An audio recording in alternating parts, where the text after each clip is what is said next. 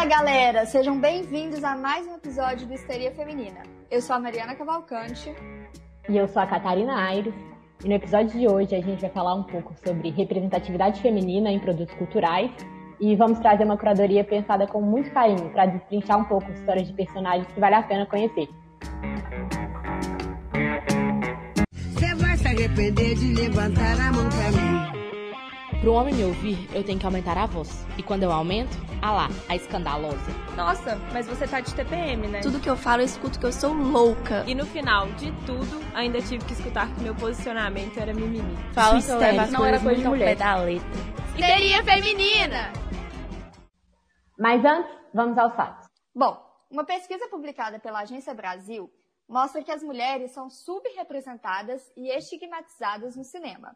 Esse estudo analisou produções que foram exibidas de janeiro de 2010 até maio de 2013, é, nos países que são considerados mais rentáveis pela indústria cinematográfica, como Austrália, Índia, Rússia, Reino Unido, Japão, Brasil e outros.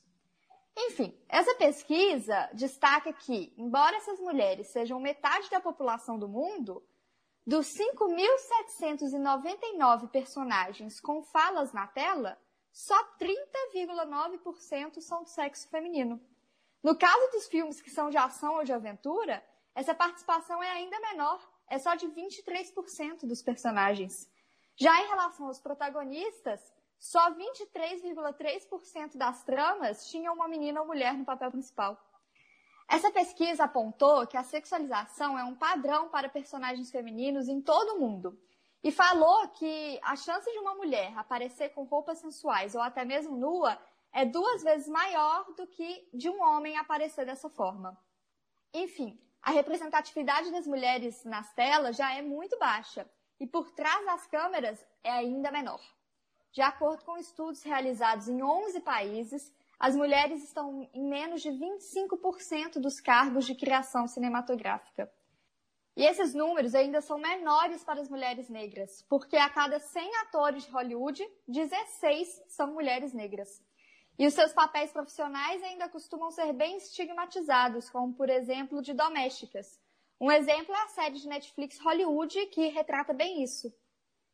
E esse é um problema que não se restringe só ao cinema. Um ótimo exemplo é o coletivo de artistas feministas Guerrilla Girls, que é um grupo de artistas anônimas cujo objetivo é combater e denunciar o machismo no mundo da arte. Uma das coleções mais célebres delas são quadros que são adaptados para cada museu ao redor do mundo e que denunciam a porcentagem de mulheres que estão expostas naquele, naquele museu em específico, em detrimento à quantidade de nudes femininos que estão lá. No Metropolitan Museu, por exemplo, menos de 5% das artistas na seção de arte moderna são mulheres, mas 85% dos nudes são femininos. No MASP, 6% das artistas são mulheres, mas 60% dos nudes são femininos. Essas denúncias também dizem a respeito de clipes musicais, em que a maior, parte das mulheres aparecem seminuas, enquanto 99% dos homens estão vestidos.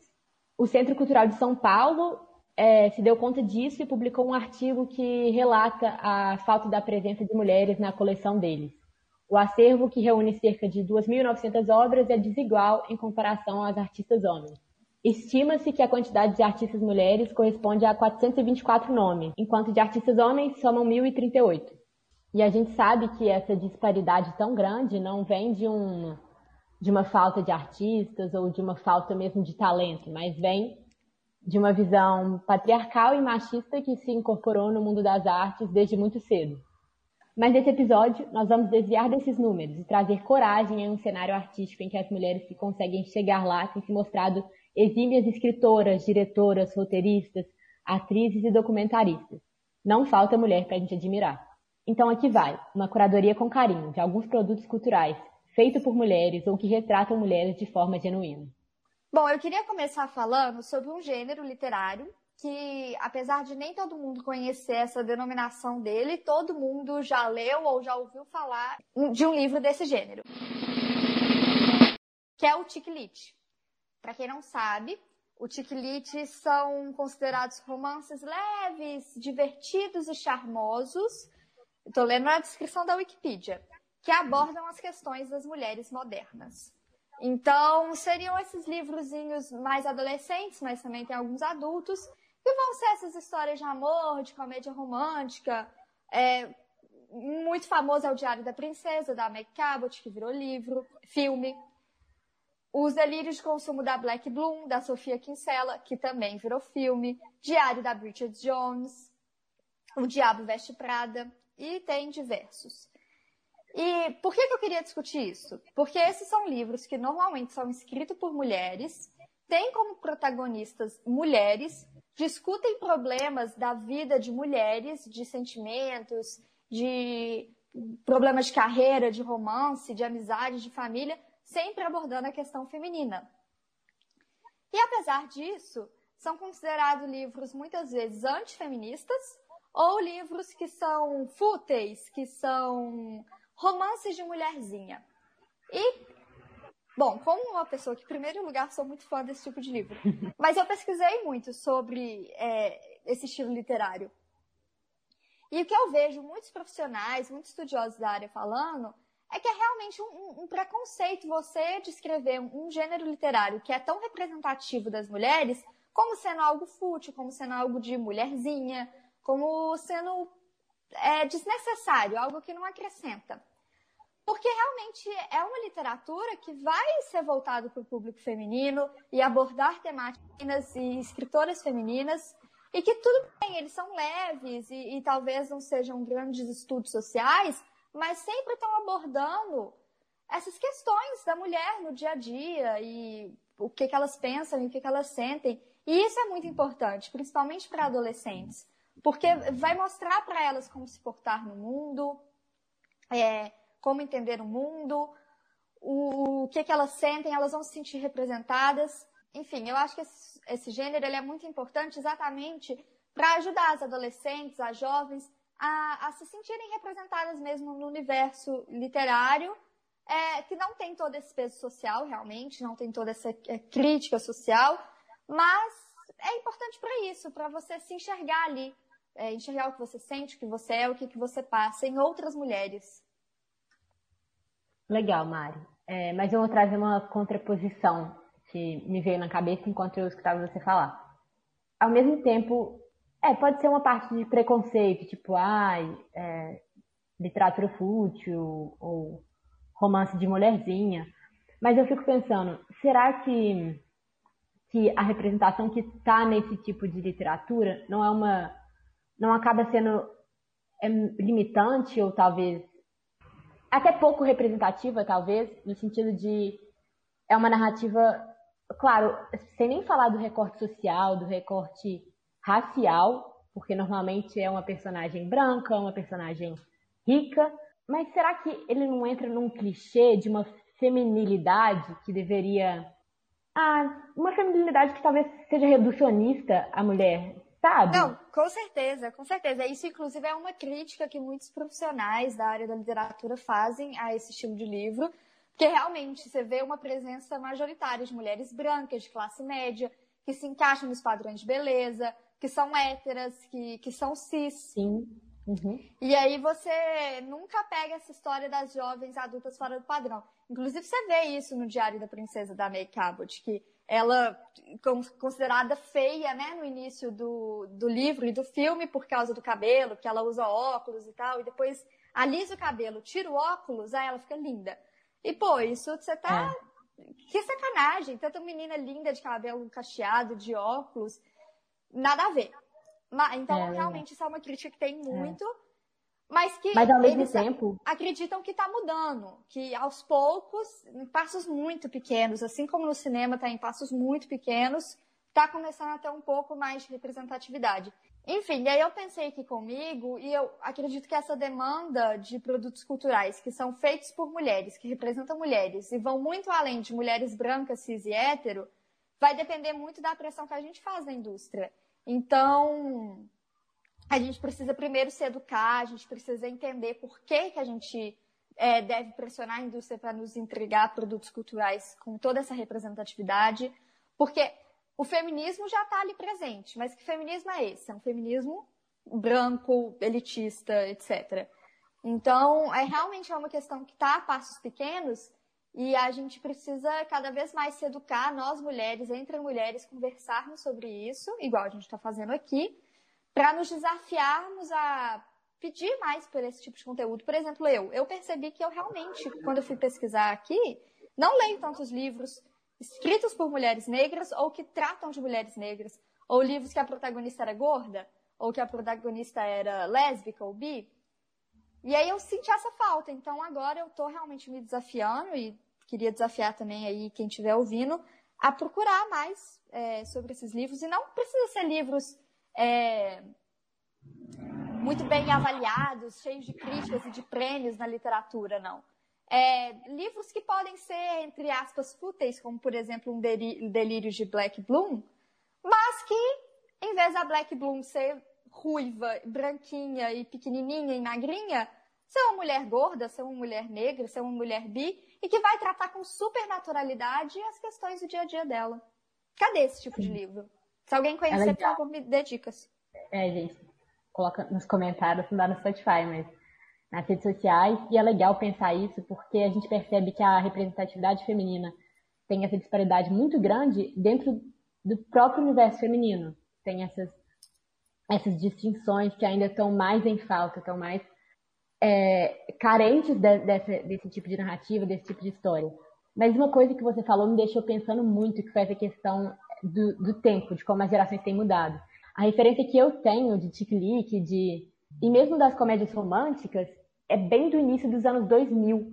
E a gente vê que nos últimos 20 anos isso mudou muito. Então a gente pega um filme é, do final dos anos 90, do início dos anos 2000, e a representatividade feminina é muito diferente, né? A, a próprios relacionamentos, a...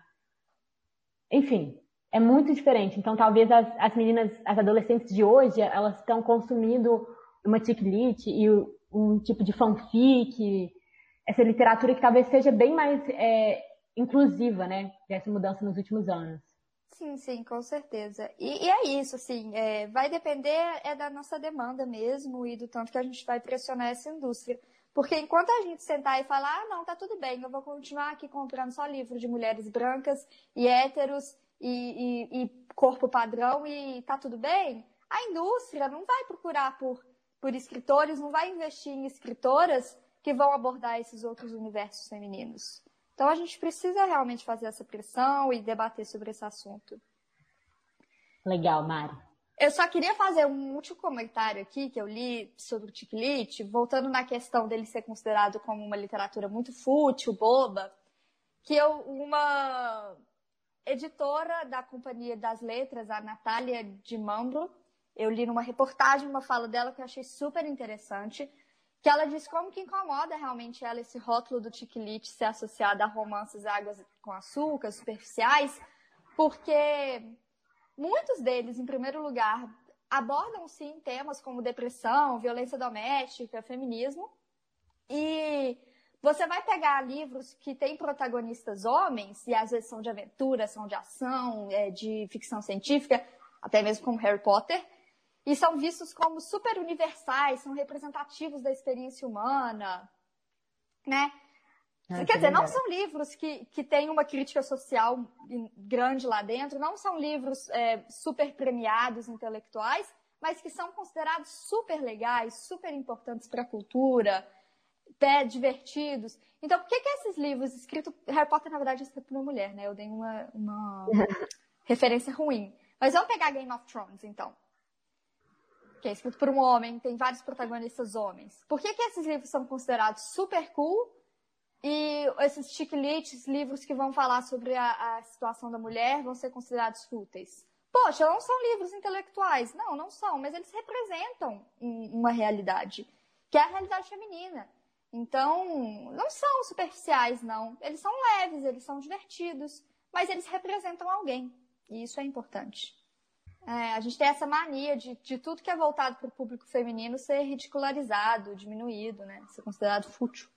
Não é. Nossa, muito boa essa observação, Mari. Bom, a segunda dica é um filme de 2016 que tem no Netflix. É uma comédia dramática e chama Mulheres do Século XX. Eu demorei a assistir ele, eu só assisti nessa quarentena porque eu vi a capa e eu achava muito baranga, eu achava muito cafona, então eu não tinha vontade de assistir Mas depois que eu assisti, eu tenho certeza que é um dos meus filmes preferidos hoje em dia. Eu acho que seria um, um oposto cinematográfico da expressão mansplaining. Então, são, é quase um, um, um women's planning. É, são a história, é a história de três protagonistas mulheres que se passa no final dos anos 70. Então, é uma mistura muito legal e muito bem humorada de feminismo, do movimento punk, da psicanálise, tudo é, ao entorno de uma história de uma mãe solteira que está criando seu filho nesse, nesse, nesse espaço de tempo em que tanta coisa está mudando, tanto culturalmente quanto na política, nos costumes, nas ideologias. É, ela acaba pedindo ajuda para duas jovens para quase ensinar ou ajudar o, o menino, o filho dela, a se tornar um homem.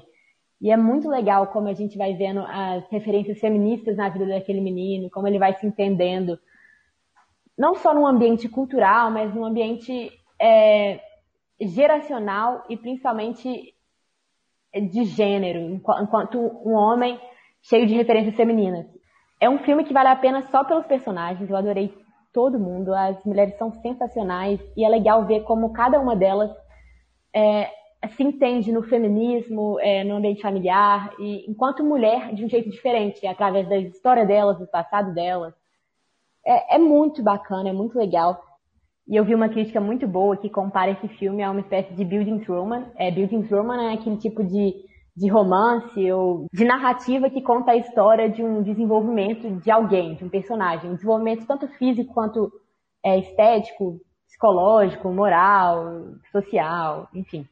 E, e seria esse tipo de, de, narrativa, esse tipo de buildings romance, só que é, no, no espaço do, dos anos 70, em que quem é o personagem é esse homem em formação, é, a família é substituída não pela banda de, de rock, mas pelo grupo maternal de grupos, que são aquelas meninas é, empoderadas naquele contexto dos anos 70, que eram muito fãs da banda, e aí nesse, nesse aspecto ele compara um pouco ao movimento punk.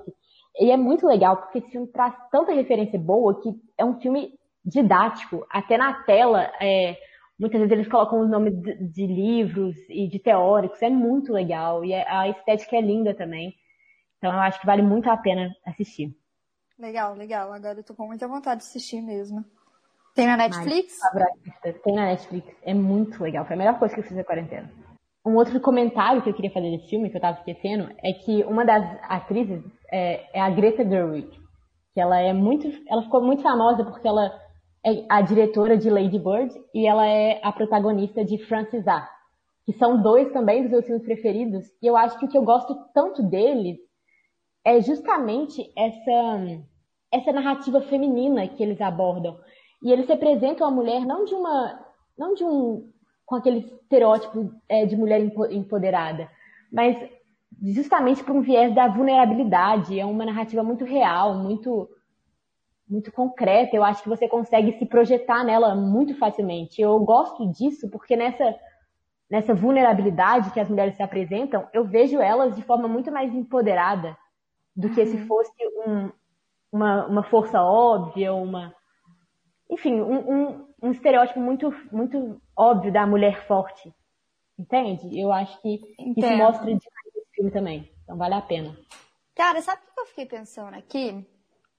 O quê? Como que as diferentes abordagens, e aí aqui a gente está falando do universo feminino, mas a gente pode falar sobre qualquer tema do mundo. Diferentes abordagens são tão importantes. Quer dizer, eu acho muito importante esses filmes e livros que vão colocar a mulher como super heroína, ela é super forte, ela é super inteligente. Quer dizer, às vezes até num exagero. Uhum. E aí você vai criticar, pô, mas isso não é muito real. E aí também é super legal você colocar filmes e livros que vão colocar a mulher como pessoas que são é, vulneráveis, pessoas uhum. que têm seus problemas, que são sensíveis. Pô, é muito importante a gente ter essas diversas visões, né? Você é. vai ter um, um, produto cultural que vai ser mais leve ao abordar esse assunto, um outro produto cultural que vai ser bem crítico, um outro que vai ser mais intelectual, um outro que vai ser bem emocional. É, como que é importante isso realmente? E a gente não deveria é, Porque a gente tem essa mania, né, de, de criticar. Não, esse tipo de filme não, esse tipo de arte não. E não. É, cada um se identifica com uma, um certo tipo de abordagem. Por exemplo, eu vejo que você é muito é sensível. É, realmente sensível. Você pega essa sensibilidade. Eu não sou assim. Eu não consigo pegar essa sensibilidade, ai que bonito, essa feminilidade, sentir isso tudo, eu não consigo sentir, eu tenho muita dificuldade. Mas... Eu prefiro mil vezes aqueles romances mais pragmáticos, mais históricos, mais assim. Entende? Não, Será que eu me expressei bem? Não, eu entendi demais. Sim, é, essa questão da, da sensibilidade me pega muito. Não, não necessariamente da feminilidade, mas da vulnerabilidade. É, e eu acabo achando as personagens vulneráveis muito mais fortes, é, mulheres é, fortes, literalmente. Porque eu lembro de a primeira vez que eu assisti Lady Bird, tem um momento da, do, do filme que, que a personagem principal, a protagonista, ela não passa no exame de direção. E nisso eu tava na minha, no meu trauma de exame de direção. eu chorei. Assim, foi, foi por tudo do filme. Mas aquela representação foi tão óbvia, foi tão palpável, que eu, durante todo o filme eu me vi muito na protagonista. Mas de ver aquilo, alguém que estava sofrendo de uma coisa tão boba, que era o uhum. exame de direção, que era o que eu estava passando na época, eu, oh, eu fiquei muito feliz. Então, eu, eu, esse tipo de, de representação, ele, ele me agrada, me apetece muito. Sim. Não, e eu acho que a representatividade também ela vai ter dois focos. O primeiro, que é a identificação, que é esse seu, Pô, é. eu me identifiquei com a vulnerabilidade dela, como eu gostei. E também tem o da projeção. Isso, que é, total. Eu queria ser como ela. É. Ela pode não ser totalmente real, isso não existe, é utópico. Mas me faz sentir bem, me faz sentir inspirada, me faz procurar por coisas melhores. Sim, a projeção é importante. Ela, ela é muito positiva nesse aspecto. Muito positiva. Sim. Fala muito disso nas minhas sessões de terapia. Mas então vamos para a próxima. Próximo. Próxima eu queria trazer então de novo um livro, que é um dos meus livros preferidos, na verdade, uma coleção de livros, e todo lugar que eu tenho a oportunidade de falar dele, eu falo, porque eu acho ele perfeito. Ele é, ele chama Brumas de Avalon, muita gente já deve, eu não sei se é Avalon ou Avalon, eu falo Brumas de Avalon. Para mim, você falou não sei se é Avalon ou Avalon. Então, para mim, foi a mesma coisa nos dois. Ah, sim. Então, eu não sei se fala Brumas de Avalon ou Brumas de Avalon, mas eu falo Brumas de Avalon. Foi escrita em 1979 pela americana Marion Zimmer Bradley e causou um super impacto entre os fãs da história do Rei Arthur, porque esse livro fala sobre o Rei Arthur. Mas não é por isso que ele é interessante. Ele é interessante porque, na verdade, e aqui é uma opinião minha, o Rei Arthur é um bobão, um bananão que não faz nada. Quem importa no livro e quem são as protagonistas do livro são as mulheres do Rei Arthur. Então é a esposa dele, a Guinevere, a irmã dele, a Morgana, a tia dele, a Viviane, e a mãe dele, a Igraine. E também tem uma outra tia chamada Morgause. São as mulheres que, que de fato fizeram diferença naquela lendária história do rei Arthur. Que fizeram tudo acontecer e que mandavam em toda situação. Eu achei isso muito legal quando você me contou é muito legal. É muito legal. E aí ela vai abordar esse ponto, é, da, do ponto de vista feminino dessa lenda, e principalmente ela não poupa críticas à Igreja Católica. Porque qual é a história? O, na época estava começando com o cristianismo ali na, na Europa, mais especificamente na Inglaterra, onde já existia as religiões pagãs, mais especialmente as, é, a religião céltica. E o cristianismo começou a querer derrubar essas é, religiões pagãs. E quem coordenava tudo, que era a rainha do lago, que era a Viviane, tenta estabelecer uma amizade entre as duas religiões. Então, eles vão pegar o rei Arthur, que é filho de uma pagã, a Igraine, irmão de uma pagã, a Morgana, que vai ser uma futura rainha, também pagã, e ele casa com uma cristã, que é a Guinevere. E aí vai ter, o livro vai ser basicamente esse embate entre as duas mulheres, a Morgana e a Guinevere. A Morgana representando os pagãos e a Guinevere representando os cristãos. O embate ele se dá em duas camadas. Uma camada menor, que é as duas lutando pelo amor de Lancelot. Sabe? Todo mundo conhece Lancelot. Lancelot é primo de Morgana e Arthur. E as duas lutam pelo amor dele, apesar da Guinevere ser casada com Arthur. Mas as duas lutam pelo amor dele. É fofoca histórica. Fofoca histórica. E no plano maior, a luta delas é quanto à religião. Qual religião vai predominar ali? A pagã ou a cristã? É super legal. E aí o livro vai abordar vários, é, muito feminismo, muito, porque a religião pagã é matriarcal. Então, eles falam muito, principalmente sobre a questão da sexualidade, né? É, os pagãos criticam muito como o cristianismo vê a sexualidade. É, tem até uma parte que eu nunca vou me esquecer, que a Guinevere fala sobre como é um pecado a mulher é, se dar os prazeres sexuais. E a Morgana fala: não, muito pelo contrário, o pecado é você recusar ao seu corpo o que ele quer. Quer dizer, se você está afim, se você está sentindo aquilo, pecado é você recusar o seu, o seu corpo o prazer sexual. Exatamente, super legal. E tem até a questão homossexual, que eu vou dar um pequeno spoiler, então se você não quiser saber um spoiler, pula os próximos segundos, que é, na verdade, o Arthur e o Lancelot são apaixonados e existe uma cena de homenagem entre Arthur, Lancelot e Guinevere. Isso no Mentira. início da Idade Média. Verdade, passamos. Meu passamos. Deus! Casa de família. Sim. E, e, e, existe, assim, nas relações também, a, a bissexualidade é muito aceita no, no, nessa religião pagã. Ela discute também a questão do aborto. A Morgana, ela, ela faz um aborto, mas é legal quando ela discute, porque ela, não, ela coloca o aborto como sendo algo da escolha da mulher, então é o direito, como a Morgana disse, né? Pecado é você fazer algo contra o que o seu corpo quer. Então, poxa, é direito da mulher escolher abortar. Mas ela também vai abordar toda a questão emocional, porque realmente abortar é uma coisa muito pesada emocionalmente para a mulher, é a questão da saúde. Então é muito legal como ela aborda isso. Meu e Deus, por fim livro, ela coloca. É esse livro transcendeu as ideias de ser à frente do seu tempo. É, transcendeu Não, total. Total. E Deus é mulher. Para finalizar, a deusa dos pagãos, ela é mulher. Mentira. Eu vou ler. Você vou tem ler. que ler esse livro. Ele é super legal e, e, é histórico e é muito bem escrito.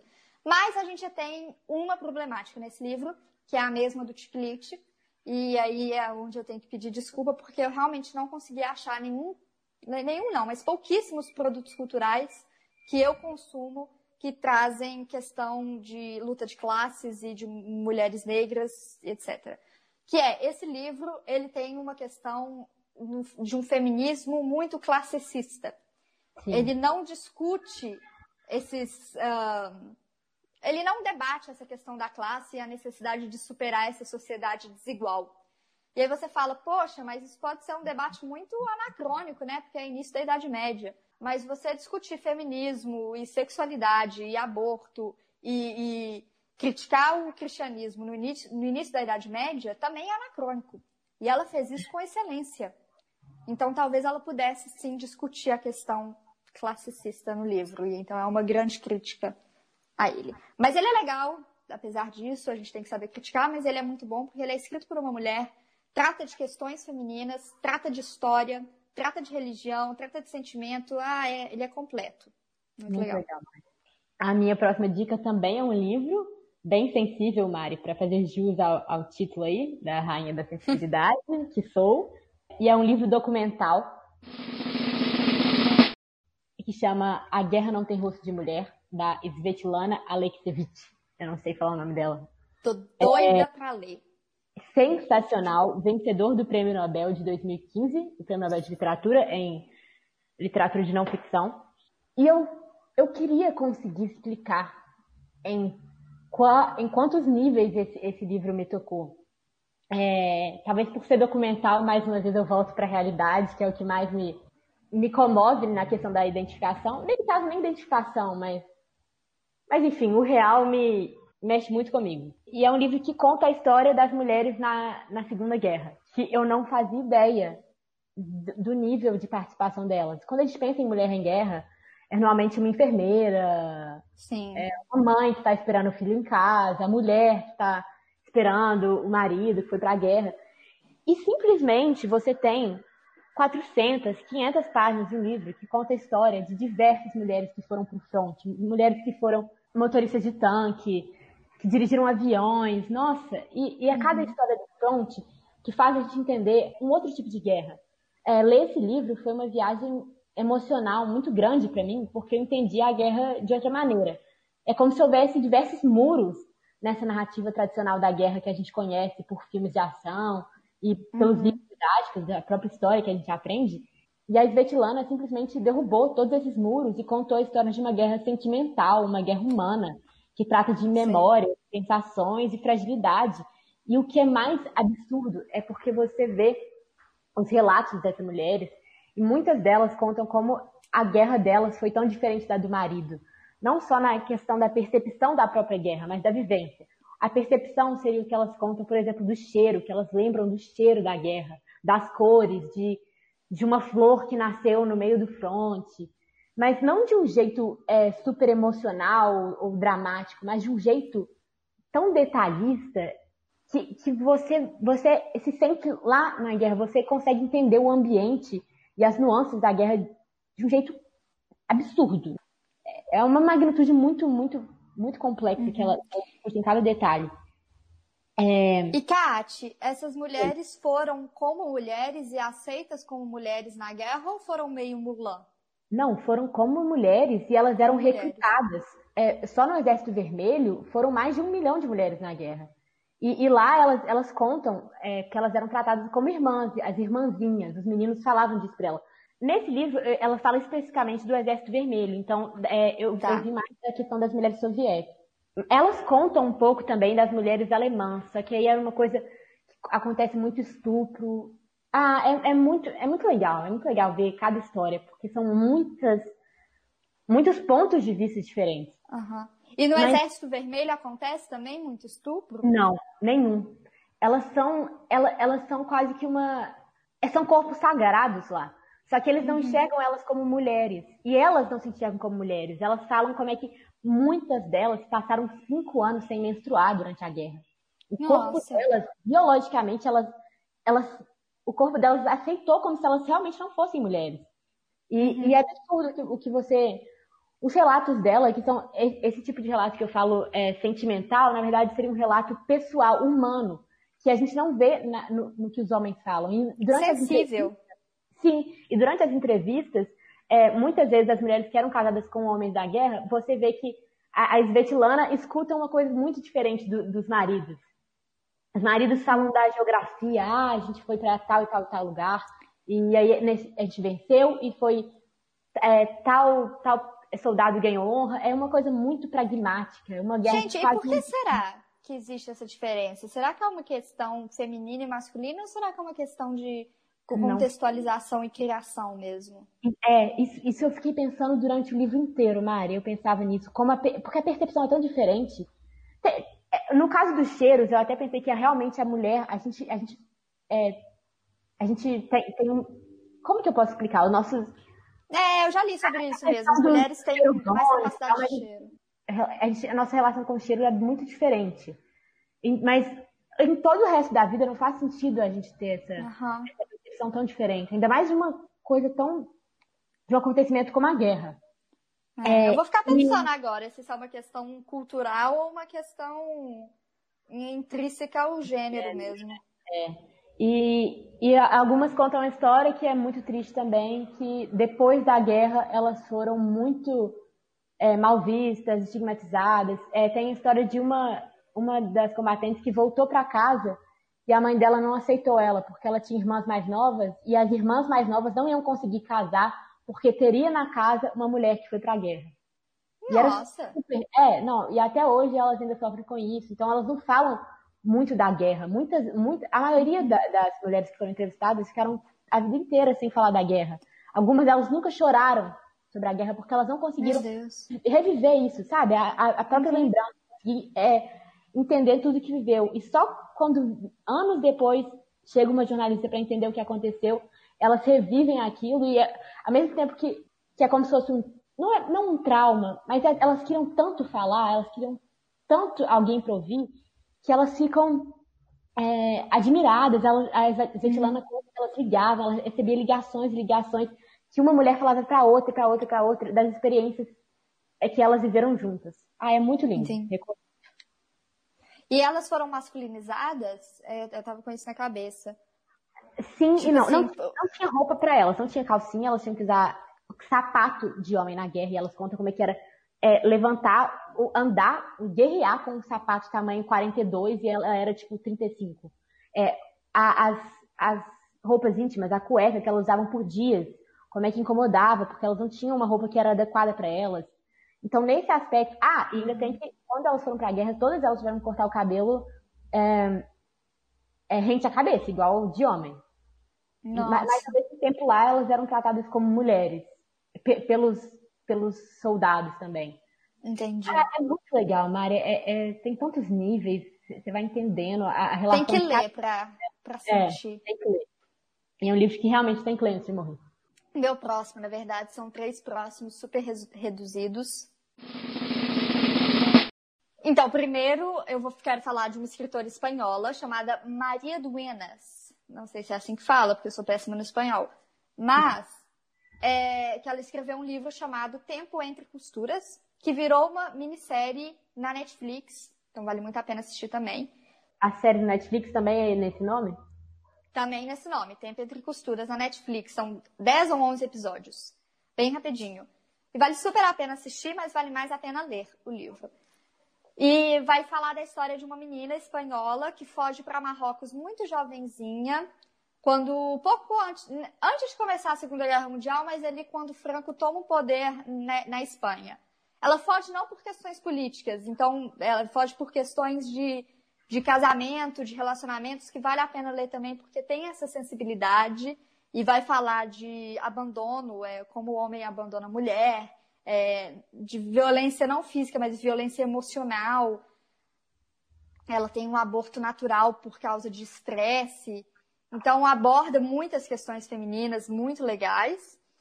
E aí, essa, essa menina, quando ela foge para Marrocos, ela vira costureira lá e ela conhece a alta sociedade de Marrocos, que a grande maioria é hitlerista, é franquista, nazista, né?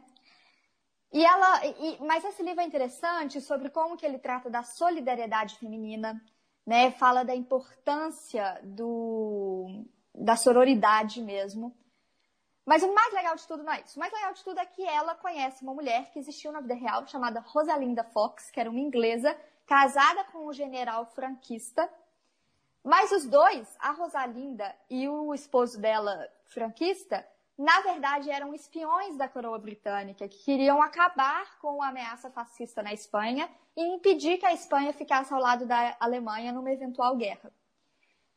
Essa Rosalinda é uma mulher super foda, porque na verdade eu falei errado. O, é, o, esse general franquista não é esposo dela, não.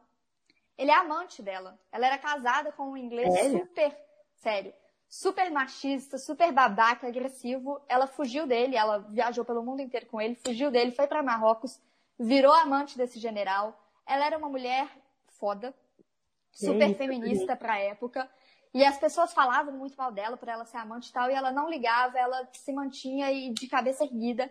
Ficou super amiga dessa protagonista do livro, que também virou uma espiã. Então vai colocar ali o papel das mulheres espiãs na Espanha franquista. A gente não fala muito da Espanha na Segunda Guerra, a gente não fala muito do papel das mulheres na Segunda Guerra, como você acabou de, de falar. É. Mas nesse caso aqui elas são espiãs. Então é um, um livro e uma série muito boa de assistir. A outra dica é de uma diretora indiana chamada Gurinder Shada. E eu com certeza não falei o nome dela certo. com certeza não. Mas um filme que ela fez, que ela dirigiu e que é muito conhecido é O Último Vice-Rei, que conta a história da divisão Índia e Paquistão e da guerra índio-paquistanesa. E por que, que é legal falar dela? Porque ela é uma diretora mulher, então, como a gente já disse, não existem muitas. E ela gosta de abordar a vida de indianos que vivem na Inglaterra, mais especificamente indianas, mulheres. Ela aborda essa questão feminina. Ela vai tratar sobre como que essas mulheres precisam conciliar suas culturas tradicionais e modernas, e os filmes dela podem parecer um pouco comédias, mas abordam realmente essas questões sociais e emocionais do imigrante indiano, que são divididos entre dois mundos. E um filme muito legal que eu já tinha ouvido falar e agora eu descobri que é dela, chama Noiva e Preconceito, que é uma releitura do Orgulho e Preconceito, feita em Bollywood. Essa menina indiana que conhece um americano e ele se apaixona por ela, e aí é realmente a história de Orgulho e Preconceito entre uma indiana e um americano. E eles se apaixonam. Mari, eu ali, nunca que é super nela. legal, ela precisa enfrentar a família dela. Achei muito Pois é, eu também não. E aí, quando eu pesquisei. Quando eu assisti o último Vice-Rei, eu vi ali o nome que a diretora era feminina. Eu falei, caramba, eu tenho que pesquisar. Muito Nossa, legal. muito legal mesmo. Boa, boa dica aí. E aí eu vou finalizar rapidão falando de uma escritora brasileira e negra, porque eu senti que eu não trouxe muito disso, né? E isso é um erro gravíssimo Boa. meu. Mas aí eu vou trazer, eu não li ela, mas eu conheci ela, conversei com ela e os livros dela já estão aqui na minha lista, que é a Eliana Cruz. Ela é jornalista, ela é carioca, e ela tem dois livros é, muito importantes, que é o Água de Barrela e o Crime do Cais de Valongo. E ela também vai trazer essa questão da mulher negra brasileira, de raízes africanas. Ela trata muito dessa questão da ra- das raízes africanas. São livros Oi? de ficção? São livros de, de ficção com raízes Nossa, históricas. legal. O Água de Barrela, ela conversou muito com. Agora eu tô em dúvida se foi o Água de Barrela ou o crime do Cais de Valongo, mas eu tenho quase certeza que foi o Água de Barrela, que ela conversou muito com uma tia dela para poder pegar as experiências da tia dela e as histórias da tia dela para poder construir o livro e as personagens. O Água de Barrela é interessante porque ela vai falar das mulheres negras que encontraram no lavar, passar, enxaguar e parar das roupas das patroas e sinhar brancas, sinhás brancas, um modo de sobreviver em quase 300 anos de história no Brasil, desde a época colônia até o início do século XX. E aí chama água de barrela exatamente por causa disso, por causa daquela cor da água onde elas lavavam as Nossa, roupas. Forte. Muito legal. E ela é super legal, super simpática, linda, empoderada também. Vale a pena conhecer ela. Ah, boa, Mari, muito legal. E a última dica vai, vai partir de mim e da Mari, que é o conto Cat Person, o conto de 2010 2017, que foi publicado na New Yorker, e foi um conto viral. Isso já é curioso, porque quando que conto viraliza, né? Viraliza meme, é Ah. vídeo, mas um conto não. E esse conto, ele entrou para o recorde da revista New Yorker, que é uma revista de jornalismo literário, muito célebre pelos seus contos também, que são publicados a cada edição. Perfeita. E, e justamente esse conto de uma, de uma escritora jovem viralizou. E o contexto de 2017 é o movimento da hashtag MeToo, da, da questão do assédio, que acabou tomando Hollywood e grandes celebridades, em que muitos nomes foram denunciados aí enquanto agressores, né? E o, e o conto conta a história de uma menina de 20 anos que acaba se relacionando com um cara de 34 e ele se apropria muito dessa era do, dos, dos aplicativos de relacionamento e dessa intimidade rasa, para não dizer uma intimidade esquisita, da gente não conhecer uma pessoa e, e acabar é, interpretando ela por uma ou duas mensagens, e nós mulheres principalmente, tendo que se colocar no lugar do homem para ah, o que, que ele está pensando, que E se colocar em, em, em locais e momentos super vulneráveis com aquela Super, é. pessoa, sem de fato conhecê-la. Nossa, ótima, ótima observação. E sempre é, tentando entender a- o posicionamento dele, a cabeça dele. Tipo, ah, será que, ele, será que ele quis dizer isso? Será que ele quis dizer aquilo? Será que ele se incomodou com o que eu fiz ou com tal coisa? E é muito legal porque é quase uma. Eu ia falar uma viagem é, psicológica, mas não. Porque ele, é- ele mostra muito o pensamento, a linha de pensamento da personagem o tempo todo com esse cara. Mas, ao mesmo tempo, ele é escrito quase como uma é, fanfic. Não sei explicar. É um texto muito É cru. isso, é. E muito jovem. Muito jovem. A gente se identifica muito. Uhum. A polêmica, enfim, do, do texto foi quais são os limites do consentimento, né? Porque no final, quando é, depois de um encontro é, meio fajuto, assim, mas, e vários acontecimentos que deveriam ter feito a, a personagem, a protagonista, tipo, recuar e achar meio esquisito, Um relacionamento bem frustrante. frustrante. Né? Depois de várias frustrações, mesmo assim, ela acabou indo com ele pra cama e tendo uma experiência, é, mais uma vez, frustrante. E aí a gente ficou com aquela, com aquele pensamento, tipo, nossa, mas foi consentido, mas até que ponto, né? Será que isso não foi um assédio? Porque Uhum. É, é, ela estava visivelmente incomodada e Um pé atrás já no início, você fica, "Oh, vai acontecer alguma coisa. Mas ela vai quebrando essa sua expectativa porque ele parece ser um cara super bacana. Quer dizer, não bacana, ele não é um cara interessante, mas ele também não é um cara do mal. Ele não é um cara com, com características que a gente imediatamente fala esse cara é do mal. Ele é um cara levemente simpático, respeita ela em, em muitos quesitos, não é agressivo, hora É. nenhuma. Num momento que ela fica em dúvida, ele aceita essa dúvida. É. Você fala, não, pô, o cara tá ok, esse cara, tá ok. Realmente ele não tem nenhuma característica que você vai falar, não, esse cara é machista, ele é abusador, ele é não sei o quê. E aí, quando termina o conto, a gente pode dar spoiler do conto? Eu vou dar, então se você não quiser ouvir o spoiler, você, você É. pula aqui. Quando termina o conto, termina com ela falando pra ele, olha, eu não quero mais te encontrar não e tal, cansei. E ele fica puto. E aí ele começa, tipo assim, primeiro ele fala, poxa, é, eu gosto, gostei muito de você, vamos nos encontrar. Bonzinho, bonitinho. Não, por favor, só me responde aqui. Não, eu juro, eu não, não vou mais conversar com você. E ele começa a aparecer nos lugares que ela tá e tal. Ele, não, não vou mais te perseguir. E ela continua ignorando. Até que ele começa a mandar, você é uma puta, você é uma vadia, é, você não vale nada. E começa a esculachar ela, do nada. É. E, e aí você vê, pô, esse cara que parecia ser tão bonzinho o tempo todo, na verdade é um super machista, um super babaca. E eu- quando eu li esse texto, meu namorado leu comigo, e no final ele falou, nossa, que nada a ver, quem faz isso? E eu falei, quê? Tipo Nossa. assim, todos os Muito homens fazem isso. Não existe Não. uma mulher que não tenha passado Que não não tenha passado por isso. passou por isso. E, e, na verdade, esse, acho que o que fez esse, esse conto viralizar foi justamente a repercussão da quantidade de mulher que ficou completamente abalada por ter entendido melhor relações do passado em que poderia ter sido um assédio ou em que poderia ter sido. Enfim, de, que de alguma forma. Caramba, é uma agressão Sim, psicológica. e, e- e de entender tudo, sabe? Só de ler e falar, meu Deus, quantas vezes eu, eu deixei tanta coisa passar, sabe? Porque, ah, não, deixa eu. Por, por acabar tirando do seu, saindo do seu lugar de mulher pra, pra tentar se colocar no lugar do homem e tentar agradar ele, tentar. Aham. Enfim. É muito. É, esse texto é muito bom. É um conto bem rápido, em 20 minutos Ele é você, muito você bom. consegue ler. Então, acho que é isso, Mari. Eu queria, por último, aqui voltar com aquela minha questão. Eu acho que todo mundo aqui que está ouvindo, porque eu sei que, infelizmente, a grande maioria que ouve aqui o nosso podcast, que é o nosso ciclo mais próximo, são meninas de, de uma classe social mais elevada, são meninas brancas em geral, é, meninas privilegiadas em vários sentidos. É. E aí eu queria realmente desafiar, eu vou me desafiar, eu queria desafiar quem quer mais que esteja ouvindo esse, esse podcast, a realmente procurar produtos culturais que vão tratar de outras esferas da feminilidade que não da mulher branca e, e rica. Mas eu ia falar que é importante abriu esse, esse episódio falando é, a discrepância dos dados e da representatividade feminina na arte.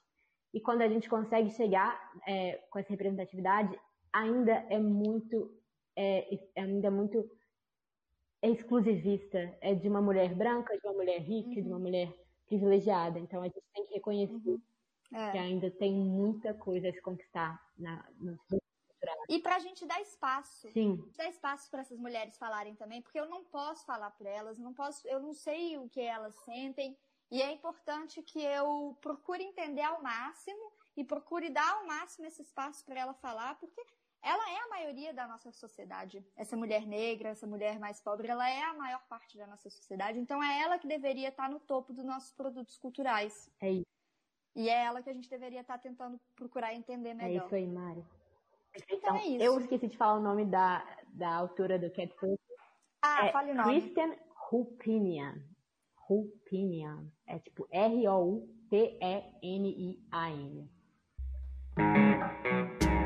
Então são essas as dicas de hoje, gente. Ok. Foi um, um episódio muito é, agradável de fazer. Espero que a gente consiga trazer cada vez mais essa discussão e estar se admirando com a representatividade está sendo feita a nosso respeito na arte e na cultura. Bom, é isso aí. Esse foi mais um episódio do Histeria Feminina. Obrigada a todos que ouviram. É, fiquem ligados para os próximos episódios. E se vocês quiserem mandar qualquer crítica, dúvida ou sugestão, o nosso Instagram é arroba roteiro alternativo. É isso aí, valeu, Até, gente! galera! Você vai se arrepender de levantar a mão pra mim. Histeria feminina!